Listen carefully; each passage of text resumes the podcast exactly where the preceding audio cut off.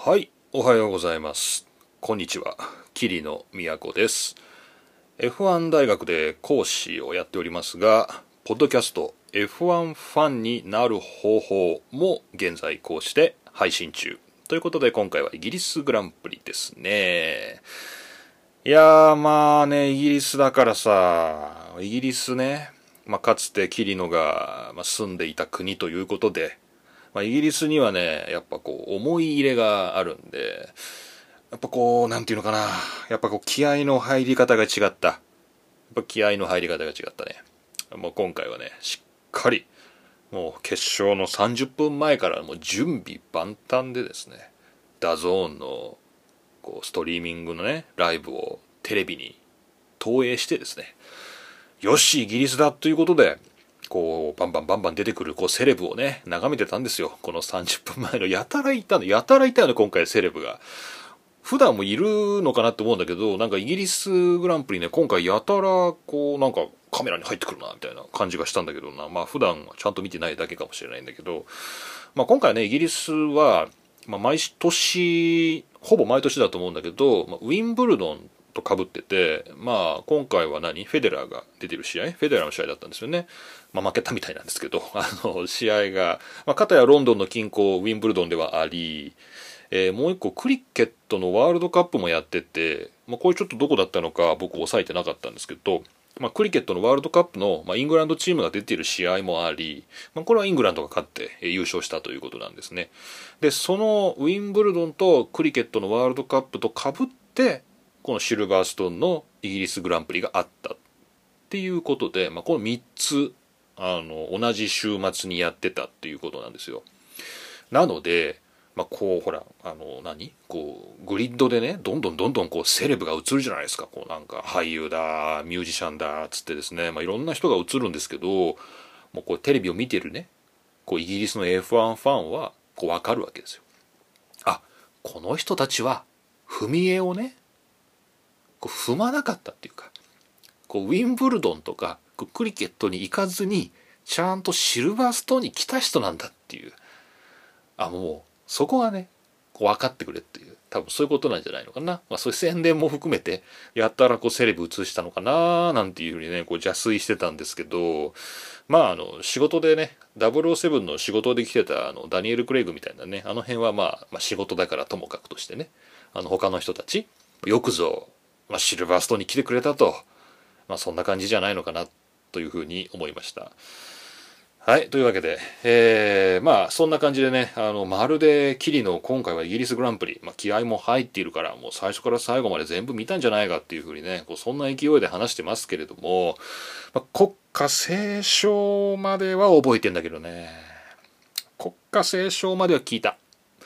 ゴッドセイブ・ザ・クイーンまでは聞いたんだけど、そっから先の記憶がないんだよね。まあ、寝たね。寝てしまったね。やっぱりね。まあ、イギリスといえどもやはりヨーロッパ、時差には勝てなかったね。でもね、やっぱりこうイギリスの神様がね、僕をね、翌朝5時に起こしてくれたんで、まあ、たっぷり6時間の睡眠をとった後ね、5時から DAZN の、えー見逃し配信でイギリスグランプリの決勝をちゃんと見ました。ね、見てから出勤しました。ね、海の日なのに、ね、祝日なのにですね、7月15日は休みのはずなのにですね、出勤して、帰ってきて今、ポッドキャストっていう、まあ、そんな感じの霧の都を、まあ、今回もお送りしていきたいと思います。F1 ファンになる方法。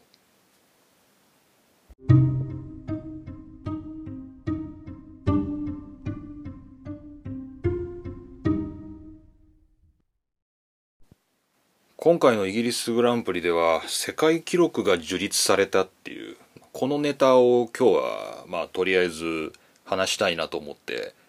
ポッドキャストを始めてみました。始めてみましたっていうか、まあ、今回の収録を始めてみました。これはねちょっとみんな今日聞いとくとね明日職場とか学校でねちょっと自慢できるかもしれないっていうね、まあ、そういう、まあ、大したことはないんだけど、まあ、世界記録は世界記録なんでっていう話です。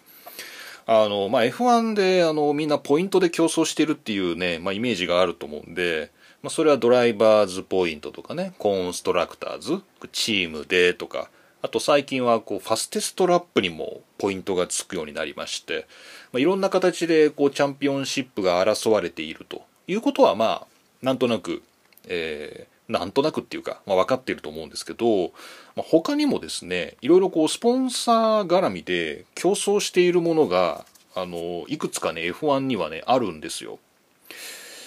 で、えーまあ、いくつかあるというか、まあ、これしかないというような気もするんだけど、あの、ピットストップの早い順にポイントが毎レースついててですね、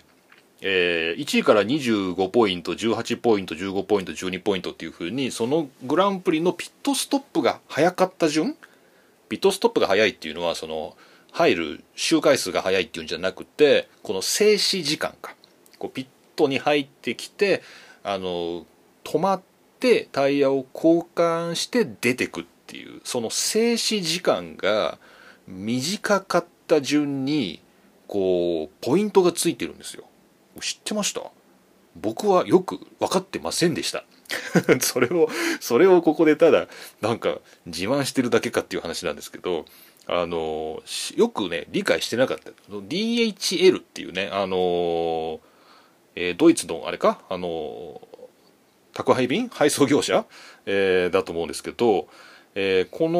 DHL が主催してあのピットストップアワードっていう、まあ、要するにその静止時間の早いチームとかドライバーを表彰しましょうっていうのは、まあ、毎年やってるなーっていうのは、まあ、なんとなくこうニュース記事とかを見ててあの理解してたんですけどまさかねそれがねグランプリごとにちゃんとこう10位までこうピットストップの早かった順にちゃんと並べてポイントを上から25点から振ってってまさかこう年間のワールドチャンピオン、まあ、ワールドチャンピオンというか、えー、ファステストピットトストップをチャンピオン？を決めているとは知らなかった。ちょっとお恥ずかしいことなんですけれども、あの、存じ上げませんでした。えしかもこれが結構昔からやってると。2000何年だこれ？2015年ぐらいからやってるのかな？えー、まあ、毎年毎年実はやっていたっていうことなんですよね。で、その世界記録っっていうのは、この DHL ファステストピットストップアワードっていうねこの2015年から始まったこの闇のチャンピオンシップですね。こう影の、えー、誰も気が付かないところでひっそりやられているこのチャンピオンシップの今回ねついに記録が更新されたらしいんですよね。でその記録っていうのが、まあ、今回のねこれちゃんとねフォーミュラー 1.com のねあのサイトの中にね F1 アワーズっていう、まあ、F1 に関する受賞賞っていうところがねちゃんとスタンディングの順位のところにありまして、まあ、そこに DHL ファステストピットストップアワードっていうの記事がちゃんとあるんですけど、まあ、ここにねラウンド10グレートブリテンってあるんだけどえー、皆さんじゃあ1位はどこでしょうっていう今回のねイギリスグランプリのファステストピットストップはどこでしょうピットストップ早かったなーっていうとこねレッドブルねレッドブルですよねでもあのフェルスタッペンとルクレールが一緒に入って、まあ、なんかちょっと違反じゃないのかっていう感じもするアンセーフリリースじゃないのって気もしたけど、まあ、一応、えー、フェルスタッペンの方がタイヤ1個ぐらい早く出たっていうあの時のレッドブル早かったねっていう、えー、風に多分印象があると思うんだけど、あれじゃないんですよね。あれじゃないんですよ。あれはね、えー、このフォーミュラ 1.com のページで見ますと、あれは1.96秒。まあ、十分早いんですけど、えー、1.96秒で、これは今回の2位なんですよね。じゃあ1位はどこかっていうと、ガスリーだってですねレッドブルのガスリーの1.90 1.9フラットこれが、えーまあ、今回25ポイント、えー、1位をこのファステストピットストップを獲得してるんですけどこれがなんとですね、えー、今までの世界記録といいますかこのピットストップアワードで記録されてきたもので早かったのはウィリアムズなんですよね。ただちょっとまあ今ねこのフォーミュラ 1.com のページでちょっと裏を取りましょう。えー、っとファステストラップ違うファステストピットストップアワード。えー、っとあれは2016かな？2016これですね。2016年のヨーロッパグランプリでフェリペ・マッサが1.92秒。早っ。2016年で？2016年でマッサが1.92秒をウィリアムズで、えー、取ってるんですね。あれ？2016? これでいいのかな？2017は？2017のちょっとだけちょっとだけね今ちょっとだけ裏を取りますね。多分それでいいと思うんだけど。あいいですね。はい。圧倒的に速いですね。えー、そのまあ2016年のウィリアムズが樹立したこの1.92秒っていうのをついにですね何年ぶり ?3 年ぶりぐらいにレッドブルがガスリーがですね記録を破ったっていうというのが言いたかった これなぜかあんまりちゃんとしたメディアでまだ記事になってないんですけどあのー、まあ、英語でも日本語でもあんまりどこにも報じられてないっていうのは、まあ、普段から多分ファステストラップは言うんですけど、ファステストピットストップアワードは多分、まあ、ニュースバリューがないのかな？まあ、ないのかな、まあ、ちゃんと記事になってないんで、まあ、でもこのフォーミュラー 1.com のね、ちゃんとこのスタンディングのページを見れば、今こうしてちゃんと分かりましたんで、えー、これどうですか？明日のネタに。ねこれ今日はあれですよ7月15日海の日なんですけど、まあ、まあ仕事は行ってきましたけど桐野はね桐野は仕事がありましたけど皆さんまあ今日はお休みで、まあ、明日から仕事なり、まあ、学校なり、まあ、何なりと、まあ、お出かけになるかもしれませんから、まあ、その時に「おい昨日のイギリスグランプリ見た?」って言って「早かったなピットストップっ」ホンダのピットストップ早かったなっていうちょっと斜め45度な感想で盛り上がってみてはいかがでしょうっていう、まあ、そんなイギリスグランプリのお話でした。まあ、しかし、今回ウィリアムズがね、サー・フランク・ウィリアムズが、まあ、来て、まあ、まさにこう、午前試合っていうか、もうあの、ウィリアムズチームとしてはやっぱこう、緊張感ある中でやってたと思うんだけど、まあ、2016年からのウィリアムズの世界最速のピットストップの記録がまさにこのサー・フランクの目の前で破られたとすれば、まあ、これは物語だね。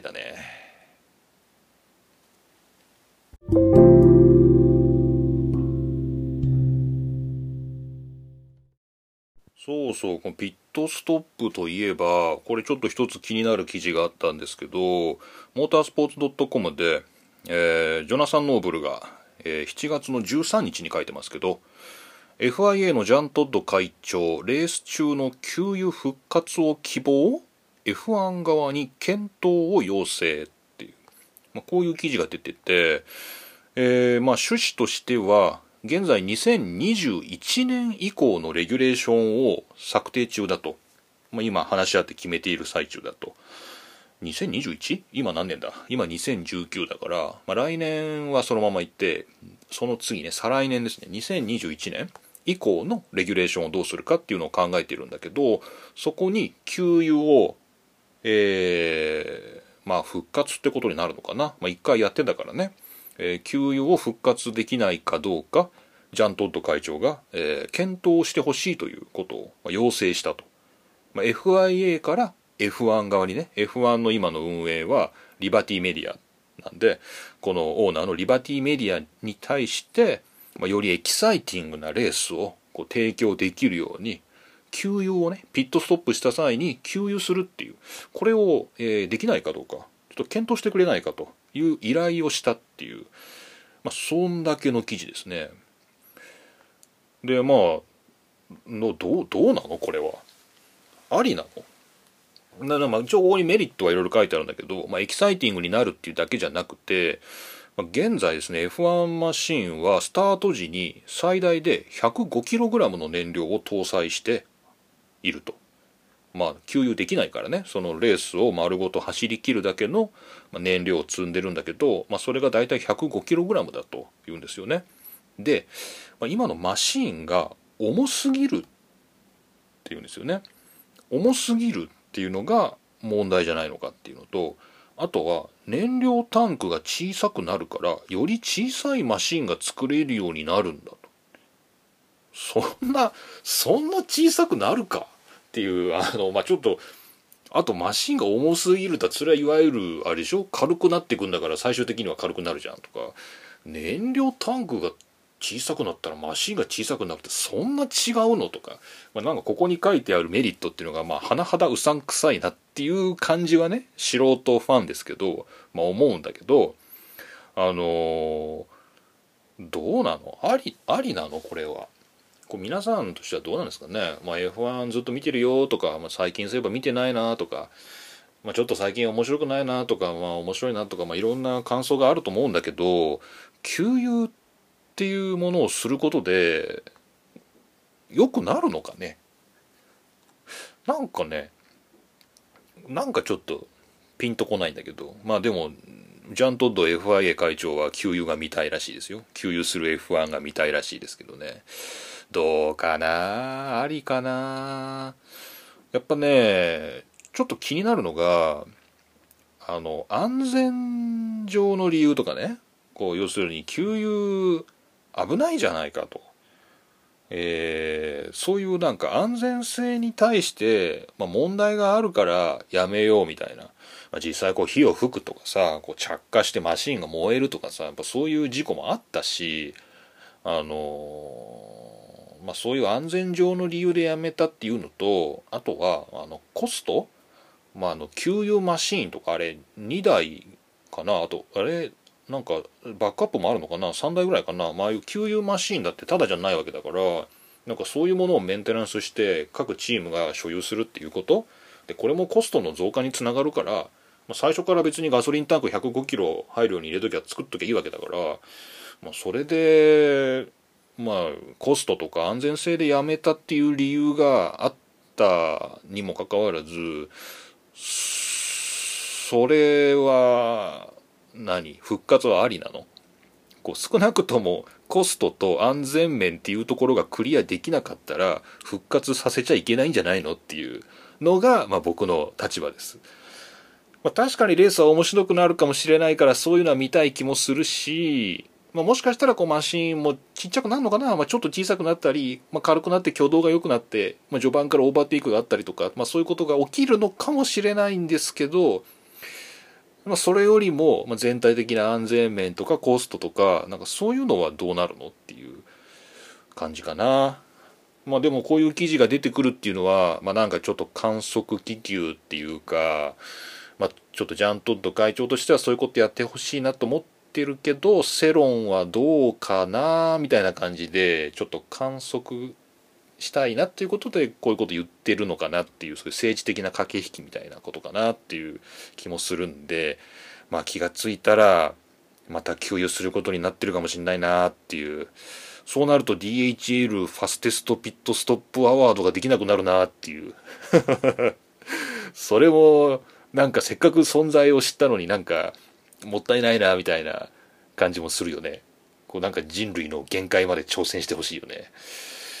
っていうまあなんかそういう休養したいっていう一派もいるらしいよっていうことで、まあ、皆さんどうですかっていうねそんな、まあ、これも軽いネタですけど、まあ、イギリスグランプリの週末で出てきた話題でした。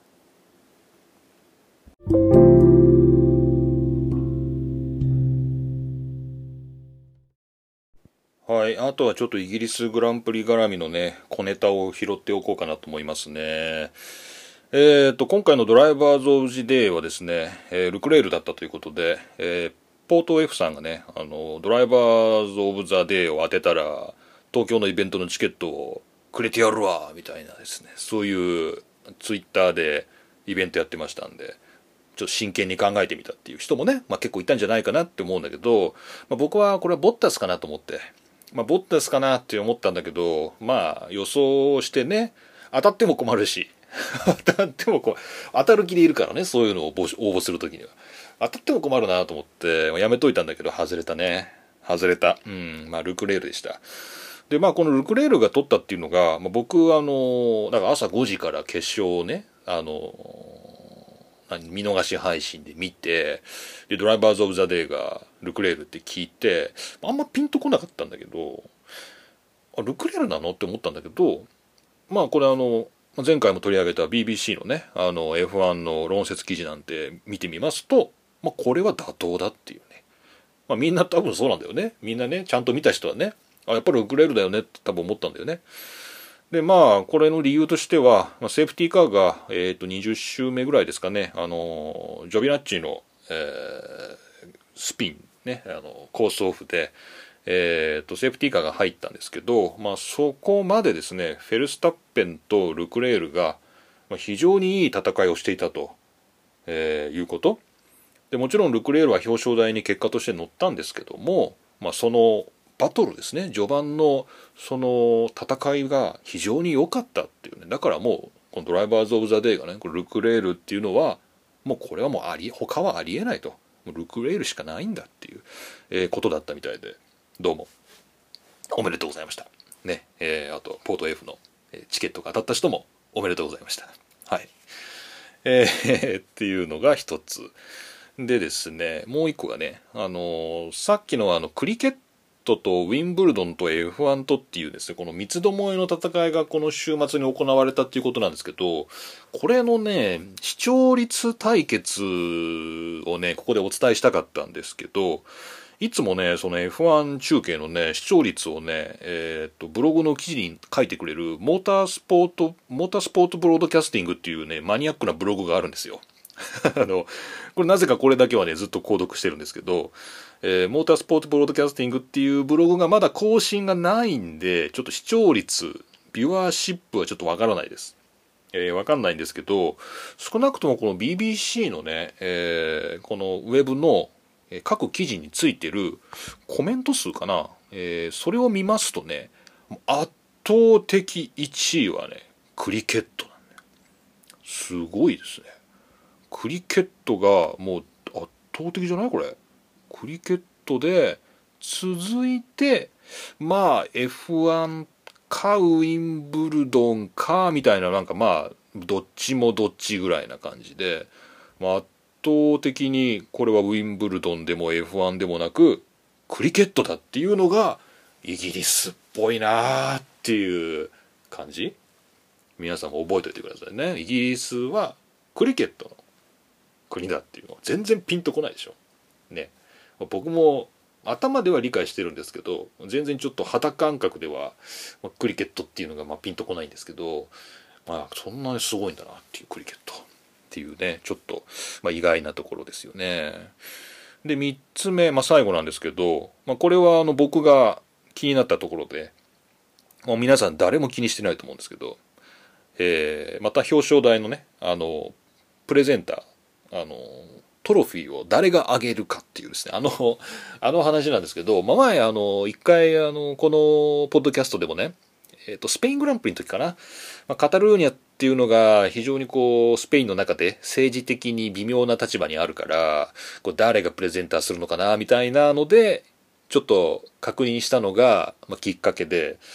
一体このグランプリでね誰がこうトロフィーを渡すんだろうっていうのがねなんとなくこう頭の片隅にねいつもねキリノの頭の中にはあるんですよ。で今回ねジャッキー・スチュワートがいたじゃないですか。ジャッキー・スチュワートがいて相変わらずタータンだなみたいな。タータンチェックの帽子とタータンチェックのズボン履いてんなみたいな感じだったんだけどジャッキー・スチュワートがいて他は誰だっていうので、まあ、ちょっと見てたんですけど、まあ、これはあの本当に DAZN をあのバーッと見てた時に目で追っただけなんであのそれ以上のあの裏は取ってないんですけど、まあ、一応最初に出てきたのが国土国土交通大臣っていうのかな？日本的に言うとね。えーと、 Transportation Transport の Minister ですよね、えー、国土交通大臣が出てきて、まあ、1位に上げてでジャッキー・スチュワートがこれは誰だ？コンストラクターに上げたのかな？に上げてで次に出てきたのが誰だろう？と思ったんだけどウェールズ担当大臣？ウェールズ担当大臣？なんでそんな人が出てくんのっていう、えー、っとこれ何？バランス取ったのかな？こうスコットランドね。こうなんだろうこうジャッキー・ステュワートがいるからちょっとウェールズも入れとくかみたいな。確かにこう表彰式であのイギリスの旗はたくさん振られてるんだけどあのユニオンフラッグね。は振られてんだけどなぜかスコットランドの旗とかあと赤いドラゴンが書いたウェールズの旗も結構振られてて振られてて。どこにウェールズの関係者がいるんだと。この F1 ドライバーの中にだよ。まあスコットランドもいないんだけどあの、まあ、少なくともデイビッド・クルザードは、まあ、その辺うろうろしてるから、まあ、分からなくもないんだけどこれ誰のための旗なんだろうと思ってたんだけど、まあ、少なくともウェールズ担当大臣は出てきたねこれ 全然レース関係者じゃないけどねウェールズ担当大臣は、今のウェールズ担当大臣は、このロンドンの政府の中の大臣ですけど、もともとはウェールズの国会議員なんで、まあ、ウェールズ人ですよ。だから、まあいいのかなと思って、まあイングランド人とスコットランド人とウェールズ人を揃えといたらいいのかなって、じゃあ最後はじゃあアイルランド人が出てくるのかなみたいな。えー、北アイルランドから来るのかなと思ったら、なぜかデイビッド・リチャーズだったっていう、まあ、そういうオチですね。まあ、ちなみにデイビッド・リチャーズはウェールズ人です。ということで、はい。まあ、特にオチはないんですけど、まあ、イギリスグランプリ絡みの、ま、小ネタをですね拾っていったら7分も喋っていたという、まあ、そういうパートでした。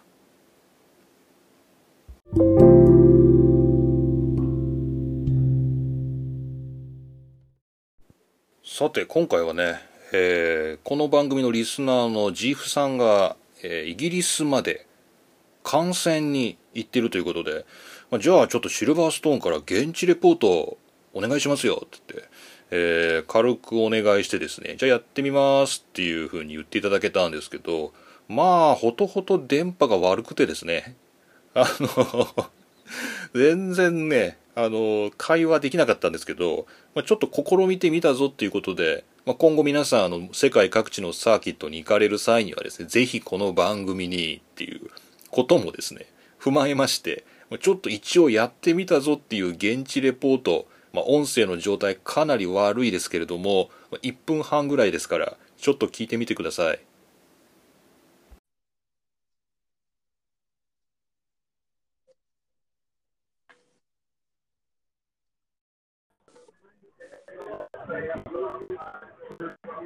お、イギリスだ。シルバーストーンのジーフさん。もしもし。シルバーストーンのジーフさん。はい、こちらシルバーストーンのジーフです。どうですか、天気は？えっとですね、今、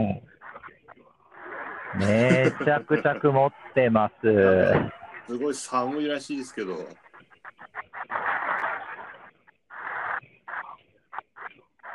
あの7月にダウンジャケットを着るっていうのを初めての経験です。むっちゃ寒いね。あはい。ちょっと通信このままでいいですか？あの、君がね、今、アルファロメオのクラシックカー、一人で走らせて 楽しそうにしてるんで、写真撮ります。どうぞどうぞ。すごい。な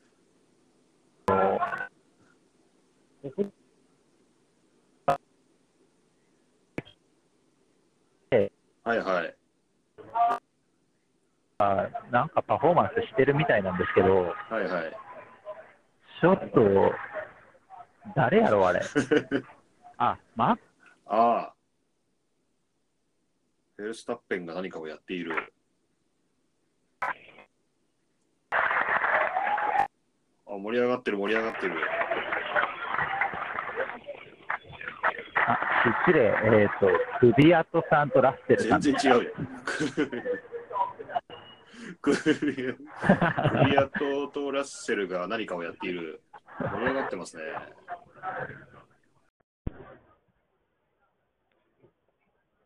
今、現地がどういう状況かお伝えしますと、レース開始1時間前、先ほどドライバーズパレードが終了したところです。はい、というわけで、ジーフさんどうもありがとうございました。ね、あのー、これね、日本時間でね、9時4分午後9時4分なんで、ほんとスタートの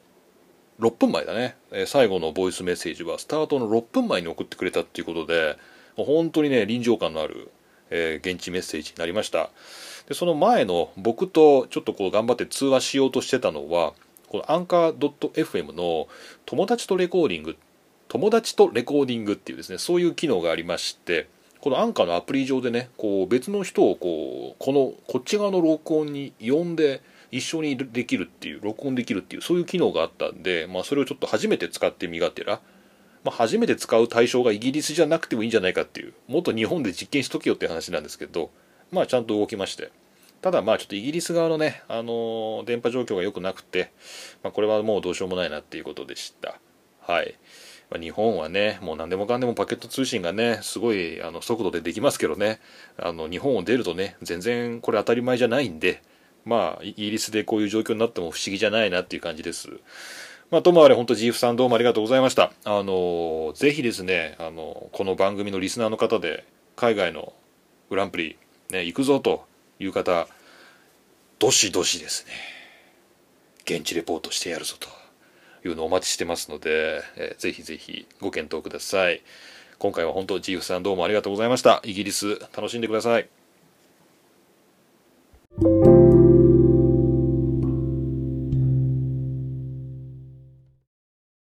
はい、お便り、えー紹介していきます、えーこの F1 ファンになる方法では、えーこの何ですかね。単価？っていう57577っていうですねそのリズムで、えお便りをねずっと募集してるんですけどだんだんあのキリノも弱気になってきまして普通のお便りにしよっかなみたいな。若干日和ろうかなみたいな。ま気もちょっとしてきてるんですけど今回単価3つもいただけたんでこれまだいけるのかなっていうふうにね、まあ、思いつつ、まあ、単価もいいし、まあ、普通のお便りもいいしみたいなちょっとこう規制緩和していこうかなみたいな、えーまあ、そんな気もしておりますがはい。えー単価のお便り、えーこちらですね番組の、えー概要欄から Google フォームへのリンクがありますのでそちらから飛んでいただきましてちょっと一手間かかるんで、まあ申し訳ないんですけど、えーそちらから、えーお送りください、えーポッドキャスト F1 ファンになる方法お便り。単価を募集しておりますのでぜひ専用フォームからお寄せください、えー採用率100%ですからね皆さん、まあそういう意味ではいいよね。絶対読んでもらえるもんね。いいんじゃない、まあ、57577みたいなリズムだったらいいからね。これぜひお寄せください。えー、じゃあ読んでいきましょう。こちら読み人タンバリン。久方の美酒の栄誉をたたえたく共に語ればまだやってたの？久方の美酒の栄誉をたたえたく共に語ればまだやってたの。タンバリン。というね。切ないですね。これはあのオーストリアグランプリですよね。1個前のオーストリアグランプリでまあホンダが勝ったぞと。ホンダのパワーユニットが勝ったぞということをこう友達とシェアしてね。こうお互いに喜ぼうと思って言ったら「えまだやってたの?」って言われたっていう。切ないな。切ないなこれ全 F1 ファンの哀愁がこの57577に込められてるよね。さすがタンバリンだな、まあ、こんな感じで味わっていきます。えー続きまして。やっぱいいね3つもあるとね、えー次、えー読み人。必ず最後に愛は勝つ回収。久しぶりですね。なんとなくメルセデスにも弱点があるらしいから気温よ上がれ。なんとなくメルセデスにも弱点があるらしいから気温よ上がれ。必ず最後に愛は勝つ回収。これはイギリスグランプリの話かな。イギリスグランプリの話の前に送られてきたんだ。でまさかこんなイギリスグランプリが寒くなるとはっていう話ですよね。いやなんか気温が17度？なんか決勝前にねダゾーンで言ってましたけど気温17度？路面温度28度みたいな。もうタイヤが機能するかどうか不安ですみたいな。なんかそれぐらい寒かったみたいですけどまあそれにしても向こうの人はあれだね。T シャツとかタンクトップとかでね気温17度でも平気でいるからね。当てになんないよね。本当に。おかしいよねあっちの人ね。ほんと寒いのにね、まあ、そんな寒い中ねあの現地特派員でこの番組から送り込んでいたジーフさんはね寒すぎてねえー、ダウンジャケットを買ってきてたっていうぐらい、まあ、寒かったみたいです。はい。ま、ちょっと我々の思うようにはいかなかったですけどもイギリス寒くて、まあ、メルセデスも早かったということでした。はい。そして最後、えー、読み人このドンと初めてですね。このドンとこのドンと優勝は移りにけりないたずらに我が身世に降るスチュワードの手で。優勝は移りにけりないたずらに我が身世に降るスチュワードの手で。このドンとこれなんだっけ？小野小町か？小野小町かこれ？えー、えっと元ネタ、えー、元ネタがあるような気がしますけどね。えー、多分小野小町の有名な句だと思うんですけど、まあ、それをこれもあれかな？オーストリアグランプリ？こう優勝はっていうことで、まあ、優勝誰がっていうのは本当はそのコースの中で一番速い人がね、えー、まあ取るんだっていうのが、まあ、普通なんだけどちょっとこうスチュワードってていうこの見えざる神の手が決めすぎているんじゃないのかっていうそういう昨今の問題を深く小野小町の句を使ってえぐり出したっていうこの教養にあふれるこのドントの短歌でしたね。これ元の小野小町の意味があるからさこれちょっと厳密に古文古文を解釈していくと多分この短歌はちょっとおかしなことになってるかもしれないけど、まあ、そんな細かいことはいいですね。そんな細かいことはいいですよ。ね。そんな細かいことはいい。こういうのをどんどん送ってきてください。はい。ということで、えー、短歌3つ、えー、お届けいたしました。えー、まあ皆さんがですねそういう短歌を読んでいただける限りはこの短歌のコーナーが続きますんで、えー、ぜひですね、採用率100%ですから、えー、皆さん、えー、番組の専用フォームからね、お送りください。番組の、この番組の概要欄ね、あの、アンカーでも iTunes でもですね、えー、Google ポッドキャストでもですね、Spotify でも多分あると思うんですけど、えー、この番組概要欄の中に、この短歌への、お便りフォームがありますので、ぜひそちらから短歌を読んでですね、一句お送りください。よろしくお願いいたします。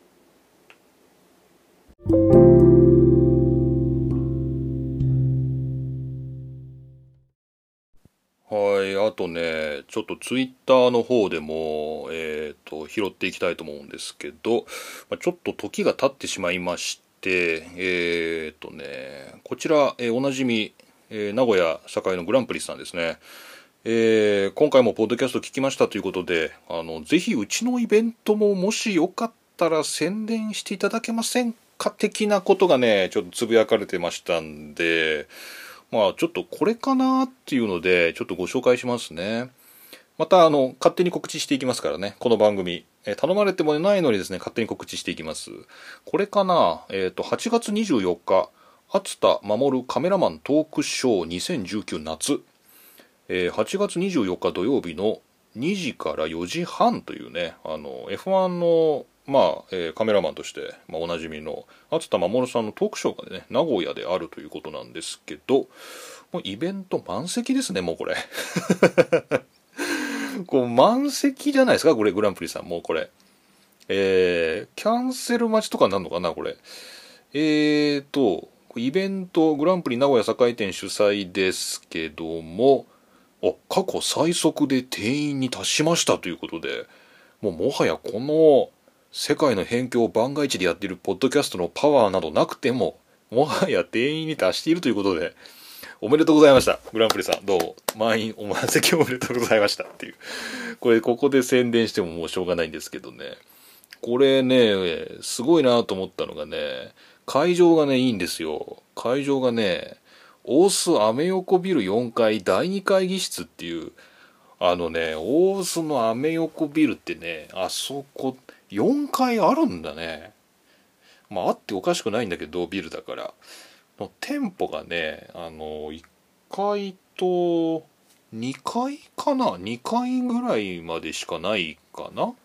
まあだから普通に買い物してると多分2回ぐらいまでしかないんじゃないかな。第一アメ横ビルですよね。じゃないかなと思うんだけど4階そこの4階のね会議室でやるっていうなんかもうそれだけですごい盛り上がるんですけど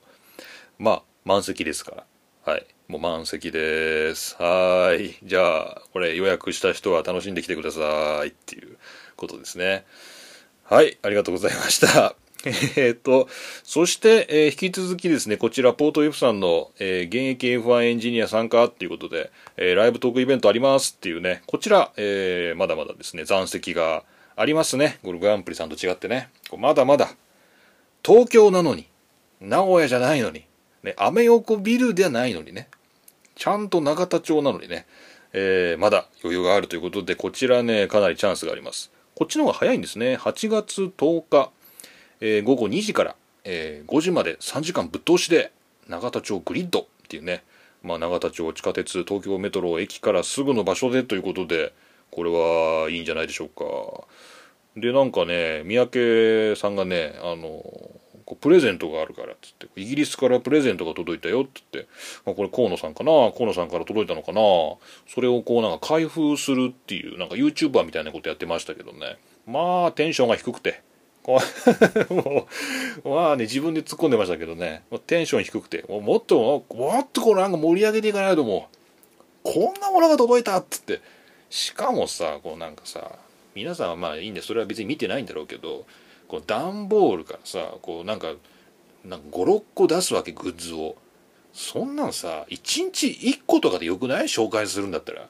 なんかそれ6個さ、もうなんか、今回なんかあの農家からなんか人参とじゃがいもとキャベツが届きましたみたいなさそういう感じでこうなんかさかなりこう雑にこう紹介していくんだけど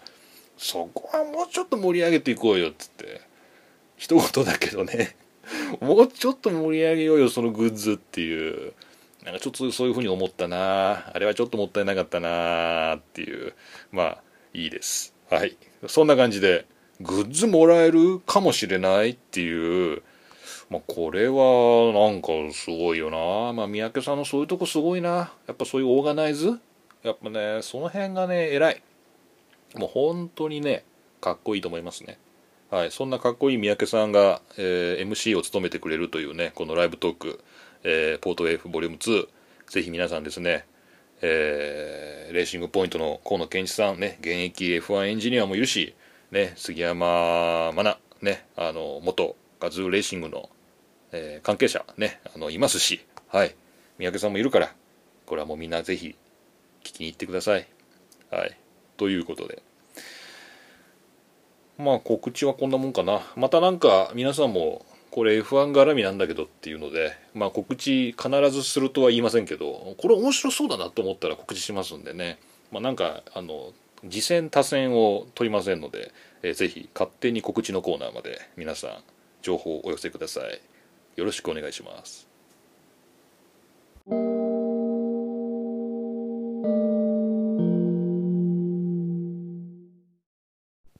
はい。というわけで今回も何一つ盛り上がることなくチェッカーを迎えました。ポッドキャスト F1 ファンになる方法、桐野都がお送りいたしました。はい。えー、っと、じゃあ何ですか？次の、ああ、そうだ、次の F1 の話じゃなくて、この番組のお便りとか、あの、そういうハッシュタグとか、これ誰もやってくんないんで、これちょっと改めて皆さん告知しますから、いいですか？このポッドキャストのリスナー数は急増中ですから、ね、あの、前までは、本当にね、40人も聞いてたら、もう万歳だなみたいな。こうなんかリスナーの顔が見えるポッドキャストだっつってですね言ってたんですけど今はあのまあ、なんかちょっとしたあのブレイクがありましてまあ200人か300人ぐらいはいるだろうっていう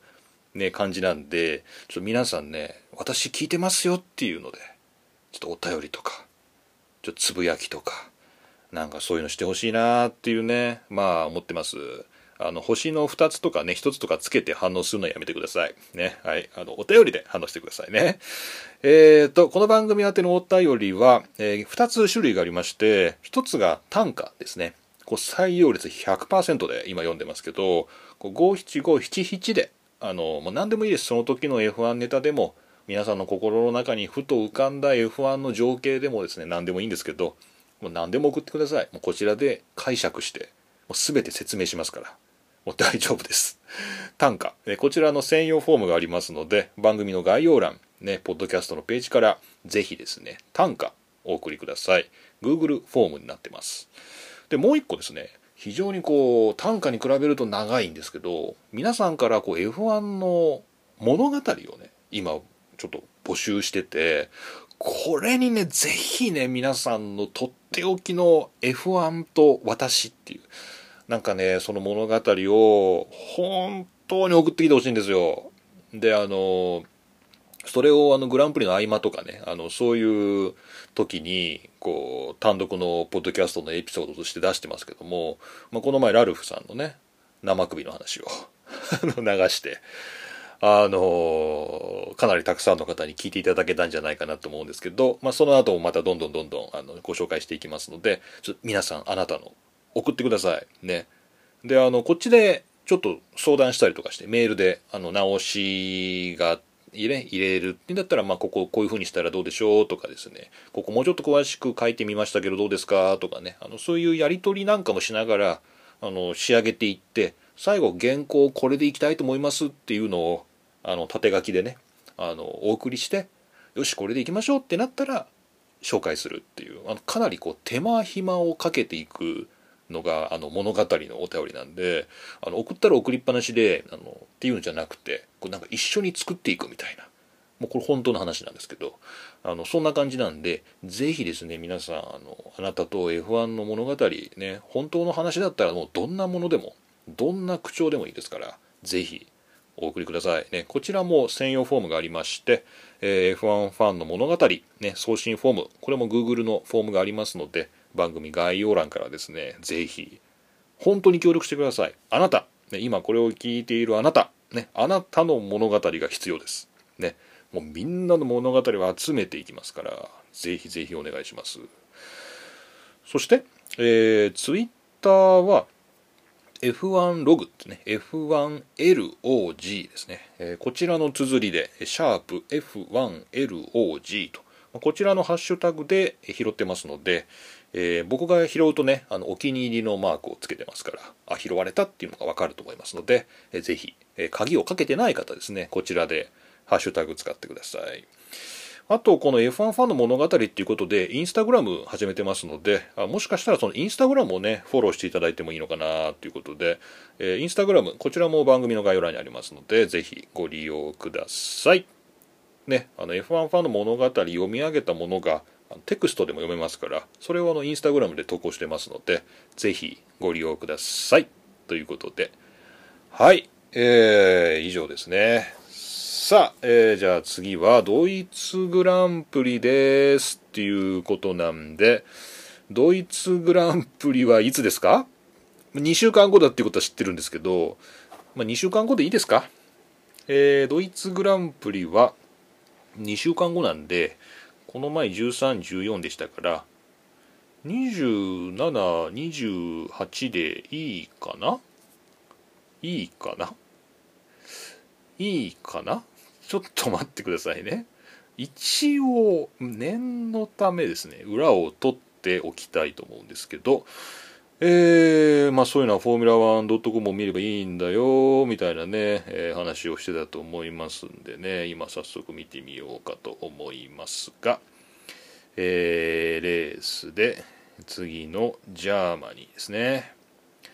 はい、26から28ということで、土日は27、28ですね、ホッケンハイムリンクで開催される F1 ドイツグランプリということで、今度はメルセデス・ベンツの本拠地ですからね。いやー、やっつけたいですね、ベンツを。やっつけたいですね、メルセデスをね。えー、ぜひ、そうですね、まあ、ドイツ人ドライバーたくさんいますし、ちょっとここのとこ評価が下がり気味なセバスチャン・フェッテルどうですか？いけますか？っていうねそんな感じで、まあ、もちろんあのハルクでもいいんですけどもぜひドイツ人の奮起に期待したいと思います。というわけで、えー、F1 ファンになる方法桐野都の F1 ログ今回も桐野都がお送りいたしました。それでは皆さんまた次回お会いしましょう。